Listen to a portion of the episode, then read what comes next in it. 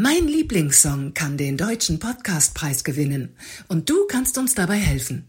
Gib uns deine Stimme auf deutscher-podcastpreis.de. Jetzt voten unter Beste Unterhaltung und M wie mein Lieblingssong. Danke für deine Stimme und jetzt viel Spaß beim Hören. Life is full of what ifs. Some awesome, like what if AI could fold your laundry? And some, well, less awesome. Like what if you have unexpected medical costs? United Healthcare can help get you covered with Health Protector Guard fixed indemnity insurance plans. They supplement your primary plan to help you manage out of pocket costs. No deductibles, no enrollment periods, and especially no more what ifs. Visit uh1.com to find the Health Protector Guard plan for you. Mein Lieblingssong, der Falk und Rüll Podcast. In meinem Lieblingssong haben wir jeweils einen Gast, der uns von seinem Lieblingssong erzählt. Und was ihn persönliches mit diesem Song verbindet. Unser Gast heute ist Stefan Kausen. Und der Lieblingssong von Stefan ist Civil War von Guns N' Roses aus dem Jahr 1991. Hallo Stefan, wieso gerade dieser Song? Ja, ich habe daran so prägende Erinnerungen. Damals das Konzert in Köln, Müngersdorf, 60.000. Ich war ein ziemlich seriöser Mensch in der Schulzeit vom familiären Umfeld her. Und dieses Konzert hat mich zu einem etwas härteren Menschen gemacht, mehr open-minded. Und dieser Song hat mich auch politisiert. Ich war immer schon politisch interessiert, aber die Textstelle I don't need your civil war It feeds the rich while it buries the poor. Das ist für mich so nah an der Realität von politischen Zusammenhängen und das gilt nicht nur für den amerikanischen Bürgerkrieg, über den Guns N' Roses in diesem Song eigentlich singen, sondern für alle Kriege auf diesem Planeten, die werden von Mächtigen angezettelt, aber die Mächtigen selbst gehen nicht hin und schicken auch nicht ihre Kinder, ihre Söhne an die Front, sondern irgendwelche anderen armen Teufel, zum Beispiel auch beim amerikanischen Vietnamkrieg, worüber ja dann später auch sehr viel geschrieben wurde von Dire Straits zum Beispiel, Brothers in Arms oder, oder, oder. Und das ist etwas, was mich bis heute nicht loslässt. Du hast gerade gesagt, der Song hat dich äh, verändert, zu einem anderen Menschen gemacht. Wie muss ich mir das vorstellen? So, ähm, wie hat sich das dann geäußert? Wie haben andere Menschen das wahrgenommen? Ja, um ehrlich zu sein, ich kann ohne alles im Leben klarkommen. Natürlich ist Grundvoraussetzung Gesundheit. Dann kommt Family and Friends, also ein gesundes soziales Umfeld. Aber ich komme nicht ohne Musik aus. Und für mich ist Musik so etwas Emotionales. Und das passiert mir dann halt bei solchen Konzerten, dass ich dann Tränen überströmt meinen Buddies in den Armen liege, weil ich irgendeine Erkenntnis habe. Das kann zum Beispiel auch bei Neil Young sein, I wanna walk like a giant on the land. Da sagt Neil Young im Endeffekt, dass er Spuren auf dem Planeten hinterlassen will. Aber manchmal fühlt sich der Mensch ganz klein als Individuum. Und nur in der Gruppe ist man irgendwie harmonisch geborgen und stark. Und diesen Moment in Köln werde ich nicht vergessen. Auch November Rain oder ein Song von Guns N' Roses, über den niemals einer spricht, obwohl ich ihn von der Herangehensweise, von der musikalischen Klasse her für ebenso gut halte wie Civil War, nämlich Estranged. Da singt Axel Rose über das Alleinesein zu Hause, wenn eine Beziehung in die Brüche gegangen ist. Da geht eine Line, still talking to myself and no partners home, alone. Das ist so herzergreifend berührend. Und ihr könnt mir glauben, während wir jetzt drüber reden, habe ich eine komplette Gänsehaut am ganzen Körper. Wahnsinn. Das ist äh, spannend, das, das spürt man auch, dass du wieder komplett äh, zurück im Konzert bist. Ich frage mich, du hast ja. gesagt, als äh, du bist bis zu dem Konzert in Köln, bist du äh, ein seriöser Mensch gewesen, was auch immer das äh, sein mag. Aber wie kommt man als seriöser Mensch auf die Idee, äh, zu Guns N' Roses 92 zu gehen, die ja doch eher ziemlichen Ruf als eine sehr aggressive Rockband ja. äh, hatten? Ja? Wow, ich finde die Frage super und ich gebe euch mal Vergleiche. Meine ersten Konzerte, als ich so 15, 16 war, waren Marillion zum Beispiel. Jeder kennt den Song Kaylee. Das ist auch Rock, aber Pop mehr für mich als Rock. Oder ich war bei den Ärzten und da wurden dann halt äh, Songs gesungen wie äh, Paula heißt er ist Bademeister im Schwimmbad an der Ecke. Ja, das ist eher lustig. Oder ich war bei Herbert Grönemeyer, als Bochum veröffentlicht wurde. Das ist auch eher Pop als Rock. Und dann war ich so mit 18, 19, werde ich auch nie vergessen. Ich hatte noch nicht mal den Führerschein, weil ich gerne ein Bierchen trank bei irgendwelchen Veranstaltungen. So fuhr ich erst mit 19 selber Auto, weil ich immer ältere Freunde hatte. Und dann waren wir im Ruhrpott bei einem Doppelkonzert Freitag und Samstag in der Westfalenhalle von Bon Jovi und Brian Adams. Und das ist für mich auch eher Pop als Rock.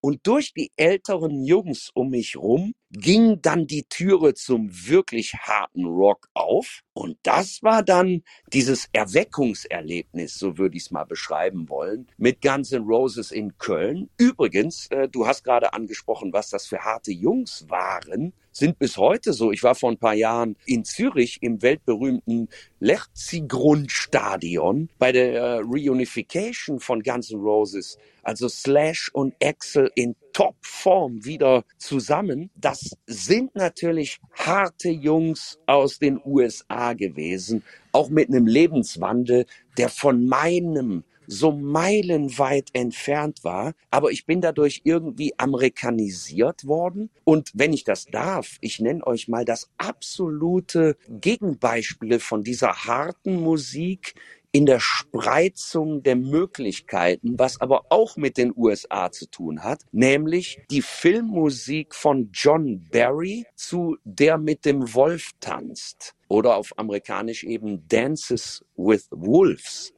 Wenn man durch die Prärie fährt, durch die Badlands in North Dakota, South Dakota, Nebraska, Wyoming, Montana etc. an die Rockies ran, da wo das damals gedreht wurde, da bleibt bei mir auch kein Auge trocken, weil dieser Lieutenant John J. Dunbar, ihr werdet euch erinnern, Kevin Costner, reitet alleine in den Westen zu den Indianern und zwar mit folgendem Zitat, ich möchte den Westen kennenlernen, bevor es ihn nicht mehr gibt. Und das ist Brückenbauen at its best. Er hat als amerikanischer Soldat dann Freundschaft mit den Natives, wie man heute sagen würde, mit den Indianern. Despektierlich hätte man früher gesagt, mit den Rothäuten, so hieß es in den Filmen, die mich immer fasziniert haben. Freundschaft geschlossen. Und dieses Brückenbauen zwischen den Welten ist bis heute mein Oberthema in meinem Leben geblieben. Und deshalb Civil War. Ja, das ist eine Absage an allen Wahnsinn, der entweder religiös oder ideologisch unterfüttert ist. Das ist in der Tat eine Aussage, Stefan. Und ähm, ich finde, wir haben ja auch aktuell genug Regionen, worauf das gerade oh, ja. passt. Ich würde noch mal fragen, ähm, also das interessiert mich jetzt total, das Konzert damals, ähm, mit ja. wem zusammen hast du das denn erlebt? Waren das Freunde von dir? Mit, mit wem ja. warst du da zusammen damals? Also ich war mit älteren Freunden, wie gesagt, die sind so zwei, drei Jahre älter als ich, kommen wie ich aus einem Vorort von Aachen und wir spielten immer zusammen Fußball. Und zwar schon als Kinder, in meinem Falle im Grundschulalter, mit den Größeren auf dem Bolzplatz. Und die Größeren nahmen mich dann mit 15, 16 mal mit in die Kneipe. Dann trank man die ersten Bierchen gemeinsam. Und es gibt in Aachen übrigens bis heute, da wir gerade sprechen, das ist ja sensationell, fällt mir das erst ein, gibt es unsere Stammkneipe noch. Und die heißt Die Kiste. Wer jemals in Aachen ist, in der Nähe des Domes, 500 Meter davon entfernt, gibt's eine Rockkneipe, Die Kiste. Und da haben wir immer Mucke gehört und Bierchen getrunken. Da lief auch Sisters of Mercy oder die Hosen. Ja, ah, Pass auf, das ist die beste Antwort auf deine Frage. Mein, ich sag mal, Song, der mich mein Leben lang am längsten begleitet hat. Und zwar, das ist erschreckenderweise jetzt 40 Jahre, also Guns N' Roses 30 Jahre, Anfang der 90er, aber noch früher von den Toten Hosen das Wort zum Sonntag. Und was singt Campino da? Solange ich noch zwei Freunde finde, werden wir durch die Straßen ziehen. Solange die Wellenreiter lästern, weiß ich, dass es nichts Besseres gibt. Und dann geht's weiter. Ich bin noch keine 60 und ich bin noch nicht nah dran. Ja, erschreckenderweise bin ich jetzt doch nah dran. Also ich werde 54, bin Jahrgang 69 und jetzt ist die Antwort, ja, das waren meine Buddies, mit denen ich jede Woche in der Kneipe war und Spaß hatte. Und die haben mich davon überzeugt, hey, Kausen, Next Level, Guns N' Roses in Köln. Das mit der Kiste, muss ich mal ganz kurz rein. Mit der Kiste finde ich interessant. äh, zu mir haben meine Eltern immer früher gesagt, ab in die Kiste, da meinten ja aber das Bett. den Song, den du ausgewählt hast, äh, der ist ja auch, äh, der ist vor 30 Jahren aktuell gewesen, leider heute immer noch. Und ähm, ich würde mir wünschen, dass, äh, wenn wir in 30 Jahren nochmal äh, den gleichen Podcast machen würden, dass wir sagen würden, okay, so ein Song braucht die Erde nicht mehr. Ja, das war früher und äh, das ist jetzt äh, nicht mehr angesagt. Was ja, ich äh, ähm, auch ganz ganz kurz, ich ich gebe euch noch ein anderes Beispiel. Udo Lindenberg, wozu sind Kriege da? Dieser Song ist fast ein halbes Jahrhundert. Oder der Song von Udo Lindenberg, wir sind auf Odyssee und keiner weiß, wohin die Reise geht. Auch diese Songs bitte in 30 Jahren für unnötig erklären. Ja, das wäre wunderbar und es ist ja interessant. Irgendwie scheint sich das ja nicht wirklich zu ändern. Wir haben in jeder Generation die, die, die gleichen Fragen. Ja. ja. Aber nochmal zurück, du hast erzählt, ähm, Marillion, Ärzte, Grönemeyer ähm, und dann kam so die nächste, ähm, ich sag mal so die Einstiegsdroge zu Guns N' Roses, ähm, war dann Bon Jovi und Brian Adams. Das finde ich natürlich jetzt äh, wirklich äh, sehr, sehr spannend, weil Bon Jovi war, wenn ich es richtig in Erinnerung habe, ja immer so ein, ja, die waren sich ja spinnefeind, ne, Bon Jovi und Guns N' Roses. Ne? Ja. Der, ne? der die eine waren doch eher so der Pop-Rocker, Pop-Hard-Rocker, genau. ja, und ja. Axel Rose ja eher so wirklich, ähm, ja, aggressiv, ja, wirklich nicht so, der, er hat jetzt nicht so das Schwiegersohn-Image, würde ich mal sagen. ne?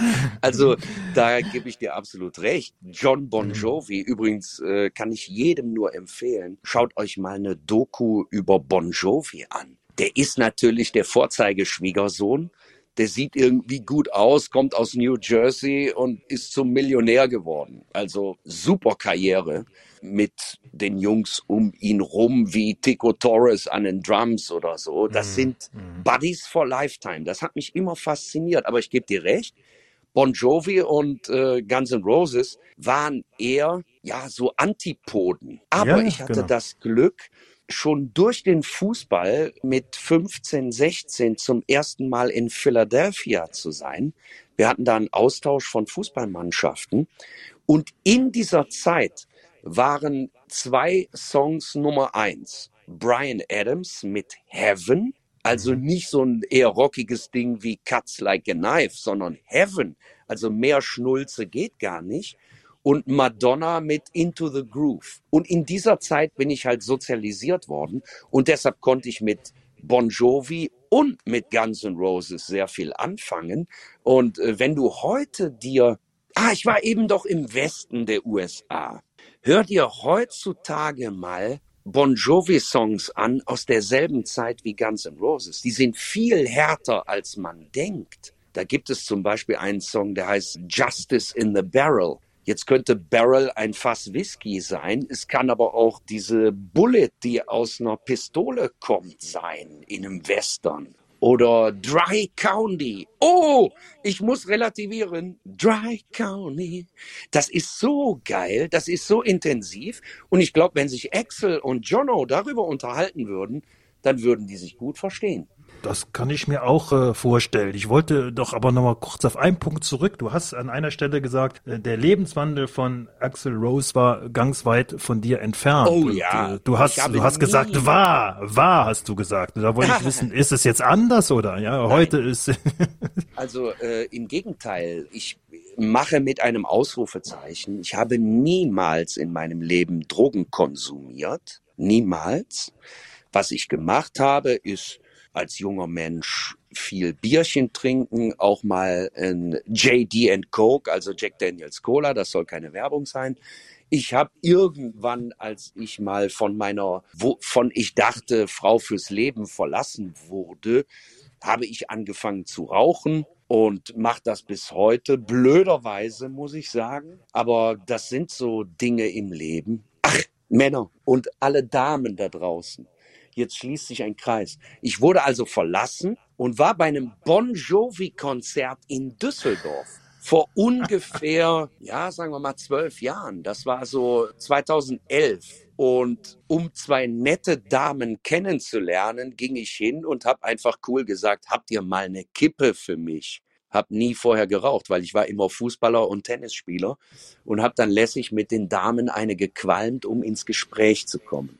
Das war dann wirklich der Türöffner in eine andere Welt. Aber nein, mein Lebenswandel ist bis heute seriös. Aber man muss auch Party machen, wenn möglich. Und da wir so viel über Musik reden und über biografische Highlights, für mich war ein unvergessliches Highlight mit zwei anderen Good Old Boys aus meinem Umfeld, aber erst vor ein paar Jahren zu Rammstein zu fahren, nach Nimm, da wo Rammstein Völkerball aufgenommen hat, wo das eben als DVD produziert wurde, machte Rammstein zum Abschluss der Europatour drei Konzerte in Folge im Kolosseum, wenn man so will, von Nimm.